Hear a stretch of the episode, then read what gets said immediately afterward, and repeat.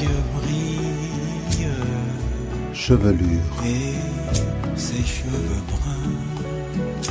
crinière, Je suis ce que je suis. Je ne me coiffe pas autrement que ce que permettent mes cheveux. Je faisais pas attention à comment je m'habillais ou à comment je me coiffais. J'avais une sale tranche, quoi. C'est quoi cette coiffure de ouf?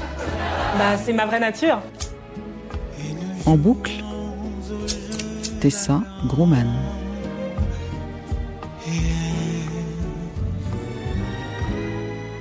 Pour moi, les cheveux, c'est quand même très lié à mon père, parce que c'est beaucoup mon père qui me coiffait quand j'étais enfant. Audrey Célestine. Sachant qu'une des particularités, c'est que quand j'étais enfant en Martinique, j'étais vraiment une des seules gamines autour de moi qui n'avait pas les cheveux défrisés.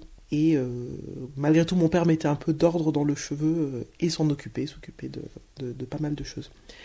Et puis, il y a eu un, un- un moment euh, particulier qui est que je viens de la commune, enfin, j'ai grandi dans la commune de Schellcher, et que la commune de Schellcher est, jumelée avec Fessenheim en Alsace, parce que parce que c'est la commune de, Victor Schellcher. Et donc, on a tout, donc il y a plein de gamins de cette commune qui, depuis plus de 30 ans, euh, partent trois semaines en Alsace pendant, pendant le mois de mai.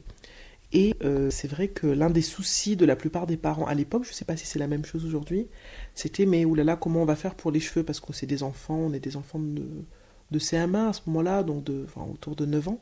Et donc toutes les gamines de la classe, dans mon souvenir, ont eu les cheveux tressés, on appelle les tresses sur le crâne, euh, avant de partir, pour que ça tienne avec l'idée que ça tiendrait euh, trois semaines, même si on pouvait se laver le crâne et les cheveux entre-temps, qu'au moins ça ne serait un souci ni pour nous, ni pour les gens qui nous recevaient.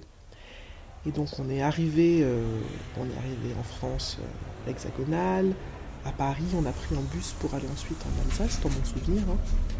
Et on était reçus dans la salle des fêtes. Alors je sais pas si c'était vraiment à notre arrivée ou le lendemain. mais Moi j'ai l'impression que c'était à l'arrivée. Et tout le village euh, était globalement convié à, venir accueillir les petits Martiniquais. Et à cette occasion, je me rappelle d'un groupe de vieilles dames, euh, dames vraiment âgées, alors, qui étaient peut-être pas si âgées que ça, mais en tout cas moi enfant, ça, je les trouvais très âgées, qui étaient mais fascinées par nos têtes.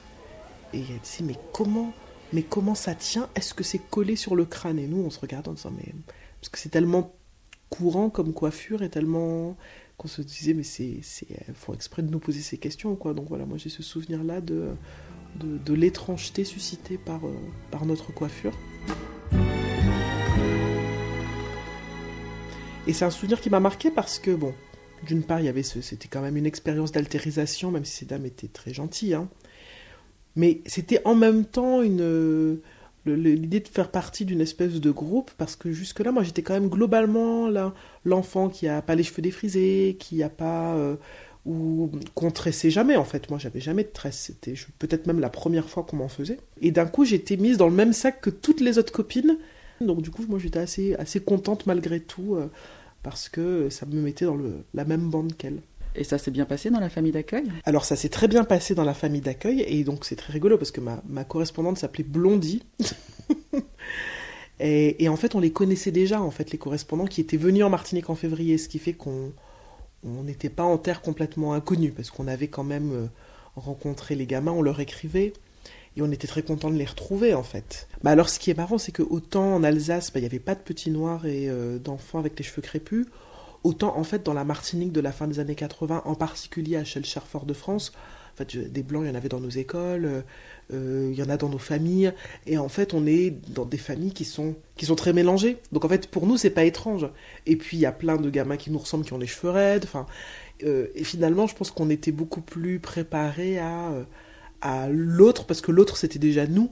L'autre faisait partie déjà de de nous que que ces gamins qui ont effectivement découvert, et je pense que c'était pas mal que ça soit dans ce sens-là, qui ont découvert euh, la Martinique, euh, nos familles, nos familles qui étaient euh, avec plein de membres qui se, enfin voilà, qui ont pas les mêmes couleurs, pas les mêmes cheveux, etc., etc. Ça montre bien que, en fait, chez les gamins globalement, d'une part, on s'habitue assez vite à ce qui est pas habituel, et puis ça montre aussi que pour les gamins des Antilles de cette époque-là, la norme était déjà très, c'était déjà un éventail très très large, quoi.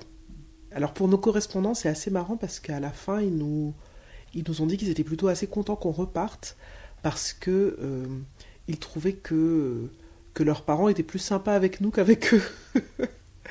et que qu'en fait ils en avaient marre de se faire engueuler pour nous. Enfin, il y avait y avait eu un truc un peu de ce je me rappelle plus exactement un peu de cet ordre-là, mais non, c'était vraiment un super euh, des super de super rencontres. En boucle.